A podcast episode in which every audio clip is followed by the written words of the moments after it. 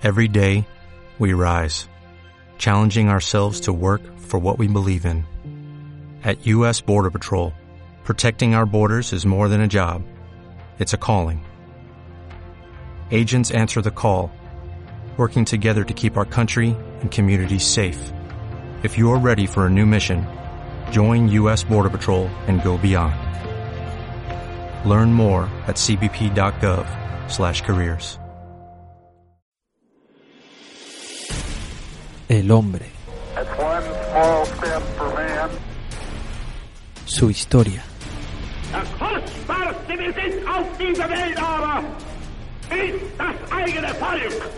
I have a dream.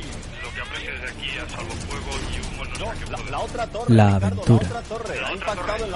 Esta epopeya que tenemos delante la van a escribir las masas hambrientas de indios. Historia deconstruida.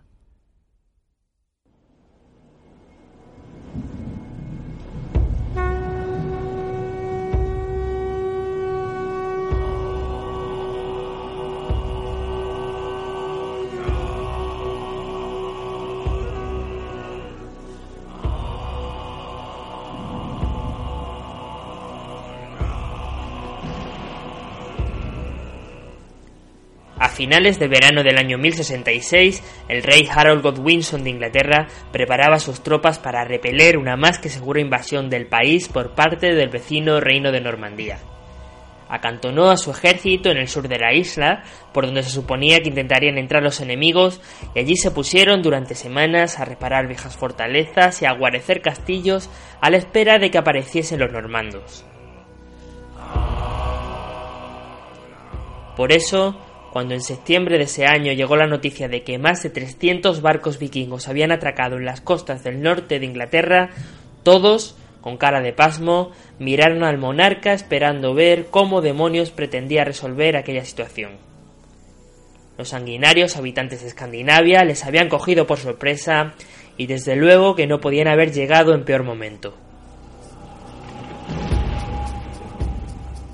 Harald Hardrade III de Noruega, conocido por todos como el Despiadado, acude a la llamada de uno de los hermanos del rey inglés, un conde, que aprovechándose de la inestabilidad política de esos años, le pide ayuda para hacerse con el poder y repartirse el reino entre los dos. Harald era un auténtico rey guerrero que no tenía nada que envidiarle a los que salen en las películas.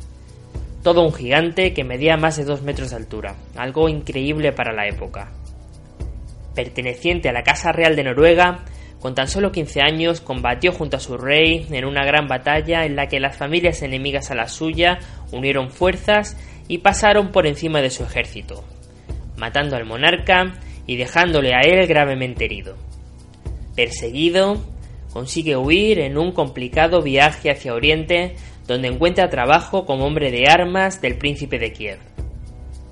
Allí destaca por su fiereza en el combate y a los pocos años es nombrado capitán. Empieza a ser conocido y junto con algunos de los compañeros que le acompañaron cuando tuvo que largarse de Escandinavia, pone sus ojos en Constantinopla, donde ingresa en la famosa Guardia Balona, la Guardia de élite, los guardaespaldas nórdicos del emperador. Durante 16 largos años luchó por todo el Mediterráneo, Asia e incluso en Tierra Santa, subiendo peldaño tras peldaño hasta que es nombrado comandante general.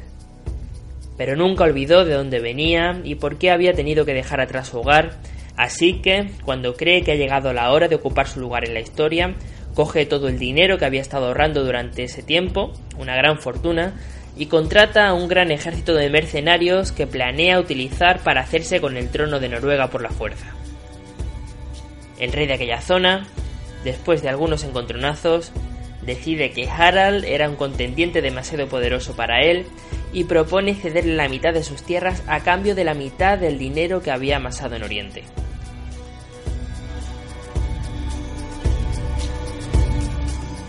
Este acepta.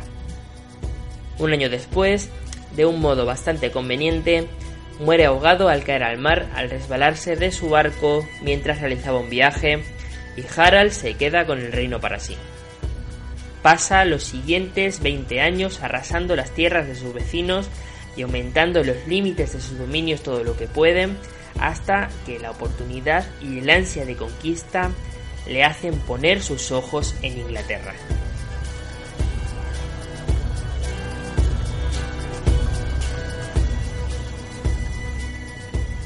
Al mando de una fuerza de 9.000 guerreros, nada más saltar a la costa desde sus dracars, el ejército vikingo se dirige inmediatamente hacia la ciudad de York. Sale a su paso las fuerzas de las que disponían los condados de la zona. Su estrategia, intentar ir derrotando a los invasores a medida que las oleadas de nórdicos van desembarcando para no tener que luchar contra todos a la vez. Harald, que es de los primeros en poner pie en tierra, asume el mando y se pone al frente del cuerpo central del ejército. Sus guerreros aguantan las cargas enemigas. El terreno sobre el que pelean es muy pantanoso, parecido a las marismas que podemos ver hoy en Doñana. Los ingleses no son capaces de vencer al enemigo y a medida que pasa el tiempo, desbordados, van siendo rodeados por los vikingos. Sin posibilidad de huida, cayendo y tropezando con los charcos, son aniquilados.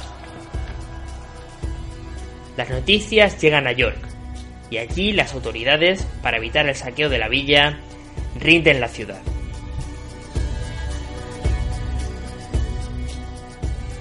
El rey de los ingleses sabe que está en problemas. Si abandona su posición en el sur, deja vía libre para que los normandos crucen el Canal de la Mancha y comiencen la invasión del país por ese lado. Pero si se queda allí, su traidor hermano y el legendario rey vikingo van a hacerse fuertes en el norte y quién sabe si convencerán a más nobles para que, asustados, se unieran a su causa. Consulta con sus comandantes, sopesa sus dos opciones y finalmente decide jugárselo todo e ir a combatir al vikingo. Si quiere solo inglés, cuentan que dijo, le daré seis palmos de tierra y si es tan alto como dicen, puede que hasta le entierre bajo siete. En cuanto llegan los mensajeros que le cuentan lo que ha ocurrido en York, no espera ni un minuto y se lanza hacia el norte con sus tropas. Literalmente se lanza hacia el norte, porque va a recorrer, en una durísima marcha que no se veía desde los tiempos de Julio César, más de 300 kilómetros en cuatro días. Esto significa que sus soldados tuvieron que caminar alrededor de 70 kilómetros marchando día y noche con todo el equipo a cuestas. Entre armadura, armas y demás equipaje, se calcula que un guerrero de aquella época llevaba encima más de 30 kilos de peso.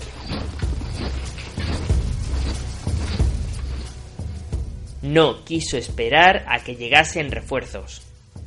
A medida que pasaba por pueblos o núcleos urbanos, reclutó a toda la leva que pudo.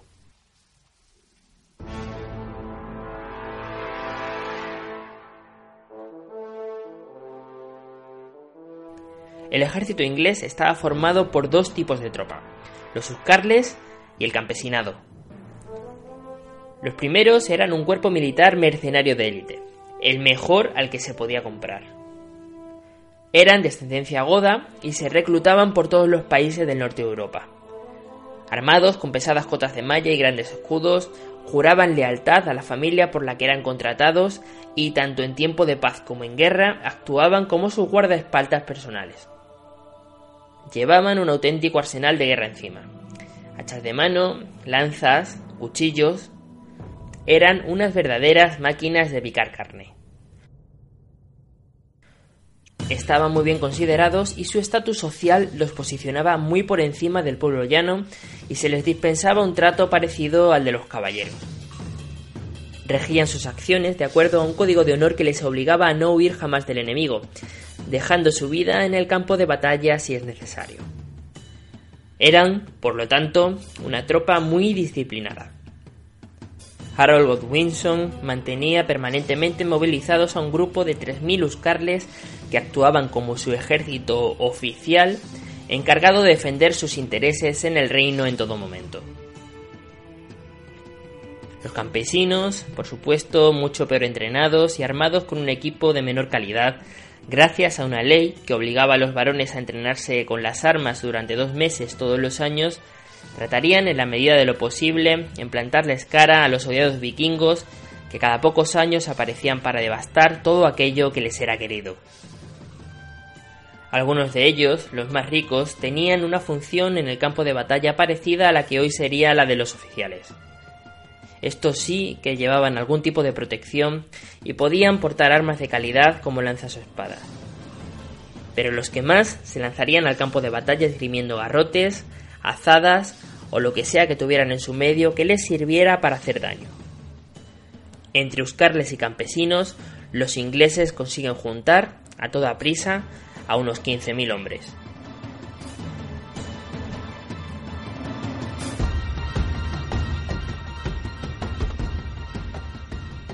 Mientras tanto, Harald el despiadado acampó tranquilamente con su ejército a ambas orillas de un río, separado en dos por un pequeño puente de madera, en un tranquilo valle a muy pocos kilómetros de la ciudad de York.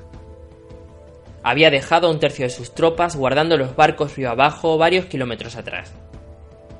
Estaban negociando pagos de rescate por algunos de los afortunados ingleses que habían conseguido sobrevivir a la batalla ocurrida hacía unas pocas jornadas.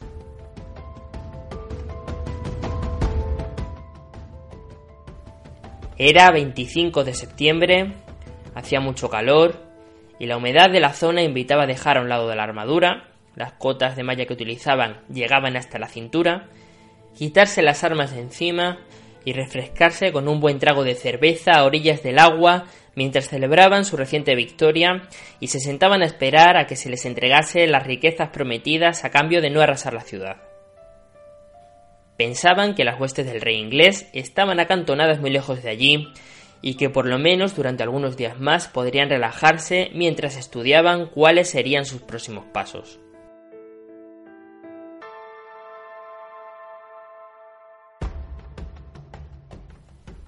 Pero se equivocaban. Exhaustos por la caminata, a tan solo unas pocas millas del lugar en el que descansaban los nórdicos, cuando el cansadísimo ejército británico llegó a la zona, fue recibido por mensajeros que avisaron de que los enemigos se encontraban desguarecidos a muy poca distancia de ellos. El rey inglés no se lo piensa dos veces y desoyendo a quienes le aconsejaban parar, descansar durante la noche y atacar por la mañana, ordena que todos se preparen para el combate y queriendo aprovechar el factor sorpresa todo lo posible, lanza un ataque total contra el enemigo. La batalla del puente de Stanford estaba a punto de comenzar.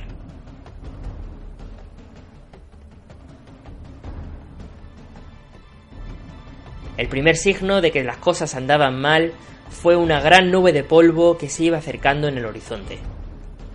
Después, el ruido. Cuando los primeros soldados asomaron de entre los bosques que rodeaban el valle, el pánico cundió en el campamento vikingo. Les habían pillado por sorpresa y el que ni se les pasara por la cabeza que hubiera algún ejército cerca que pudiera amenazar al suyo provocó que no hubieran apostado avanzadillas de vigías para evitar el desastre que estaba a punto de ocurrir.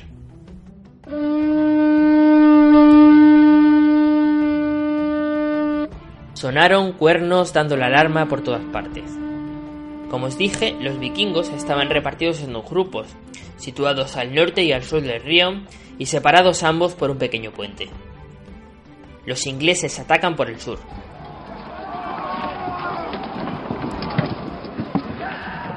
Antes de que ni siquiera pudieran echar mano a las armas, las primeras líneas de escandinavos empiezan a ser masacradas. El caos se apodera de la situación. A casi nadie le da tiempo a ponerse la armadura es un sálvese quien pueda.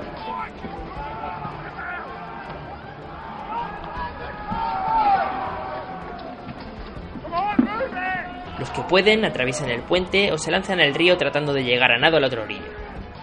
Allí, con el agua de por medio, a la carrera, los vikingos intentan agruparse en torno a sus capitanes que tratan desesperadamente de organizar algún tipo de resistencia. Pasan los minutos y poco a poco las fuerzas del rey inglés avanzan hacia el norte, linchando a cientos de enemigos que con las manos desnudas se lanzan a una muerte cierta o que tratan de escapar de allí, siendo perseguidos y acuchillados por la espalda. Algunos, los más afortunados, han encontrado una espada o un hacha tiradas por ahí y oponen la resistencia que pueden. Pero no es suficiente. Todos son conscientes de que la única oportunidad que les queda es que el grupo de vikingos del norte pueda prepararse correctamente para la batalla. Hay que ganar tiempo como sea, pero nadie parece ser capaz de parar la carga de los ingleses. Es así como va a terminar la saga de Harald el Despiadado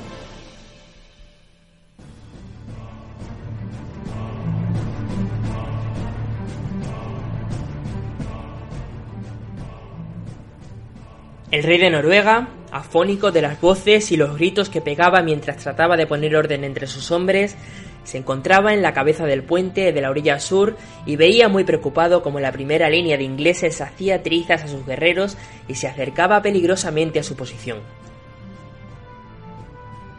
Es entonces cuando el verdadero héroe de esta jornada, de nuestra historia, entra en escena. Un gigantesco guerrero, un berserker, que según las crónicas de uno y otro bando empequeñecía la figura del mismo rey, que ya hemos dicho que medía más de dos metros, sale al encuentro de su señor.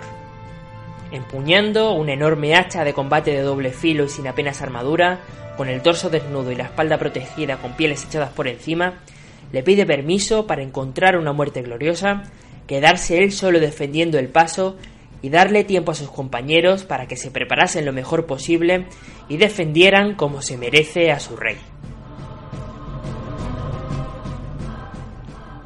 Y así se hace. Los que pueden, pasan. Cuando se acerca el enemigo, se planta en medio del puente. Fija los pies, arquea ligeramente las piernas y destripa de un hachazo al primero de los ingleses que le sale al paso. Al que va detrás le destroza el cráneo de un violento golpe. Y acaba con la vida del siguiente. Y con otro más. El gigante del norte lucha como un lobo enrabietado. Ha entrado en trance y los cortes que le infligen los que se atreven a enfrentarse a él no producen ningún tipo de dolor. Es un auténtico demonio. A medida que acaba con más y más enemigos, el ímpetu de la carga británica se frena. Los soldados ven lo que pasa con sus compañeros, se apelotonan y son muy pocos los valientes que, casi empujados, entablan combate. Al otro lado del río, sus hermanos de armas vitorean y animan las hazañas del paladín, que sigue amputando brazos y piernas con su hacha a diestro y siniestro. No hay quien le pueda parar.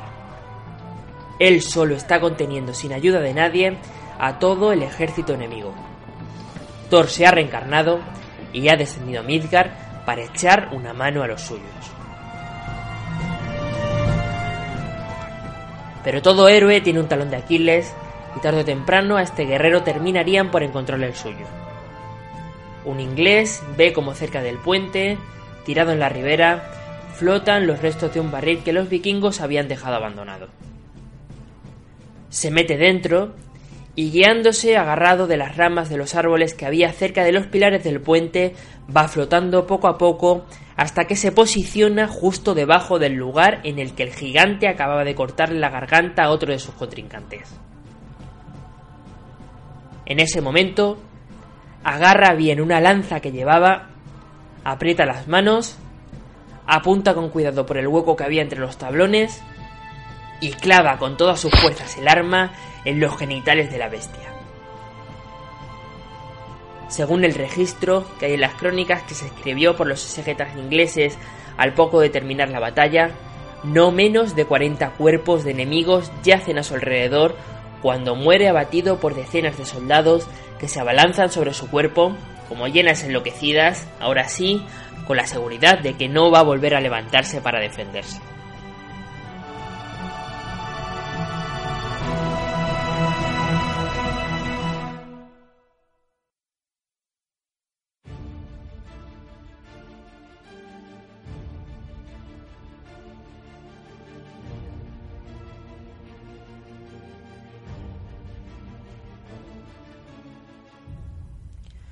Esta treta, muy inglesa, sucia pero efectiva, termina con lo único que se interpone entre los dos ejércitos.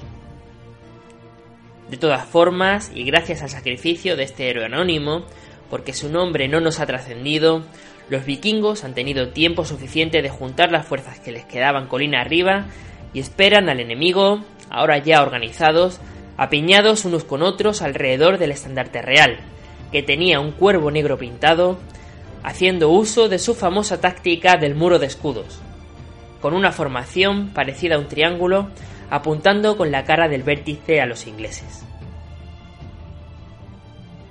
Estos, os recuerdo, estaban cansadísimos, al borde del desmayo, pero seguían siendo muy superiores numéricamente. Se encomiendan a Dios, agarran sus armas y vuelven a lanzarse al ataque. La batalla se prolongó a lo largo de muchas horas más. Carga tras carga, el ejército vikingo siempre conseguía repeler al enemigo una y otra vez. Bloques de infantería, porque en esa época la caballería aún no se había enseñoreado del campo de batalla, chocan violentamente una y otra vez. Los vikingos eran mejores guerreros y luchaban muy agresivamente, a la desesperada. Sabían que no tenían escapatoria y lo hacían para sobrevivir. Sin embargo, el no haberse podido preparar adecuadamente para la contienda, a casi nadie le había dado tiempo a ponerse la armadura, hizo que poco a poco la balanza fuera decantándose del lado inglés. Y es que lo tenían muy complicado a la hora de enfrentarse uno a uno a los blindadísimos Uscarles. Harald, muy visible por todos porque vestía una llamativa túnica azul, combatía como uno más en el frente de batalla, repartiendo espadazos a cualquiera que se le pusiera al alcance. Y es así cuando empieza el principio del fin para los guerreros del norte. Una flecha impacta certeramente en el cuello del rey, que muere en el acto, ahogándose en su propia sangre. Sin su líder, las tropas se desmoralizan y el ejército comienza a desintegrarse. Hay un resquicio de esperanza cuando ya, a punto de hacerse de noche, a última hora de la tarde, un griterío sorprende a los ingleses que ven como un grupo de varios cientos de vikingos salen de la nada e irrumpen en tromba contra el flanco de sus fuerzas. Son la guarnición que Harald había quedado protegiendo los barcos, que al enterarse de lo que estaba ocurriendo corrieron a socorrer lo antes posible a su rey. Cuentan que se dieron tanta prisa en llegar que varios de ellos murieron por agotamiento a causa de haber corrido tan rápido para tratar de llegar al campo de batalla en el menor tiempo posible. De todas formas, lo hicieron demasiado tarde, no contaban con el número suficiente y tras la sorpresa inicial acabaron siendo rodeados y vencidos por sus enemigos.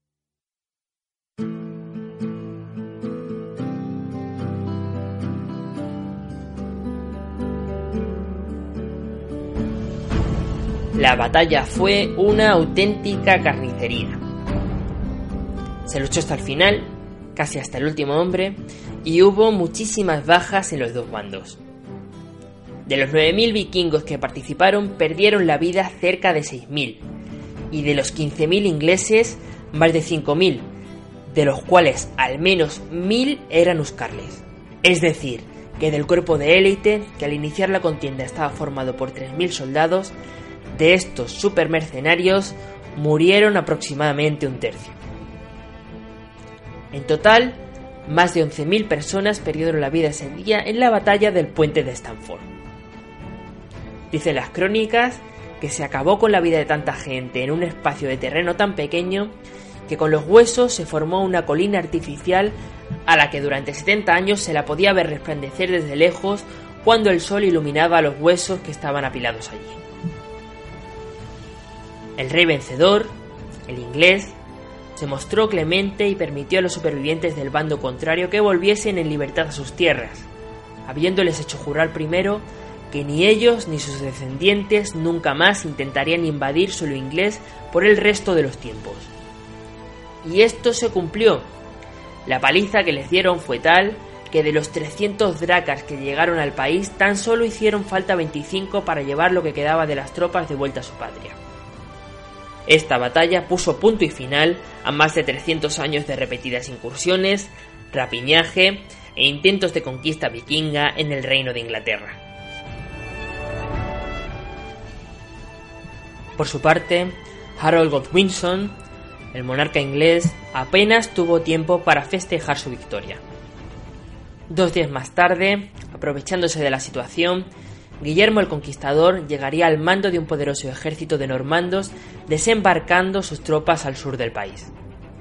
Creyendo que podía volver a repetir su táctica de pillar al enemigo por sorpresa, se enfrentaron muy poco tiempo después en la batalla de Hastings, donde, a pesar de haber estado muy cerca de conseguir la victoria, muere, dejando al país en manos de un nuevo linaje de sucesión que transformará para siempre la forma de ser y el idioma de la gente que vivía en aquella parte del mundo. Acabamos ya y antes de terminar vamos a volver a poner nuestras miradas en aquel gigante solitario. Ese guerrero que fue capaz de contener el solo a un ejército entero y que dio una última oportunidad a sus compañeros para que pudieran ofrecer una resistencia digna contra sus contrincantes. Si no hubiera sido por él, los ingleses habrían acabado fácilmente con los vikingos y hubieran contado con todas sus fuerzas para hacer frente a los normandos, pudiendo haber influido esto en el resultado final de la batalla, y por tanto en el destino de Inglaterra y por consiguiente de la Europa medieval. Que descanse en los salones de Balaya, festejando eternamente con sus compañeros en un banquete sin fin a la espera de la llegada del Ragnarok, donde seguro que volverá a jugar un papel decisivo cuando pelee en la batalla del fin del mundo, con toda seguridad, cargando hacia el combate junto a Odín.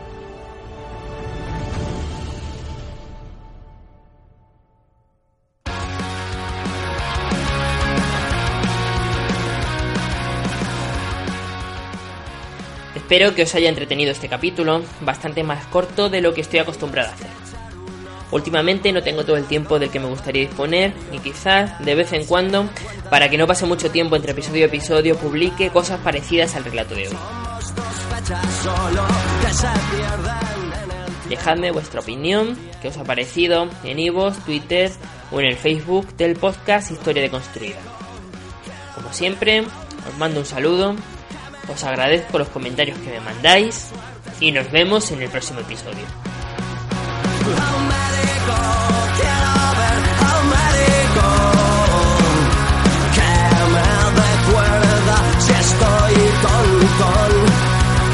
Me encuentro un poco solo y sé que en eso no estoy solo, pues según se ha dicho es propio de esta sociedad. Puestos en el asunto, el problema está en el fondo. Si quieres encontrarlo, búscalo.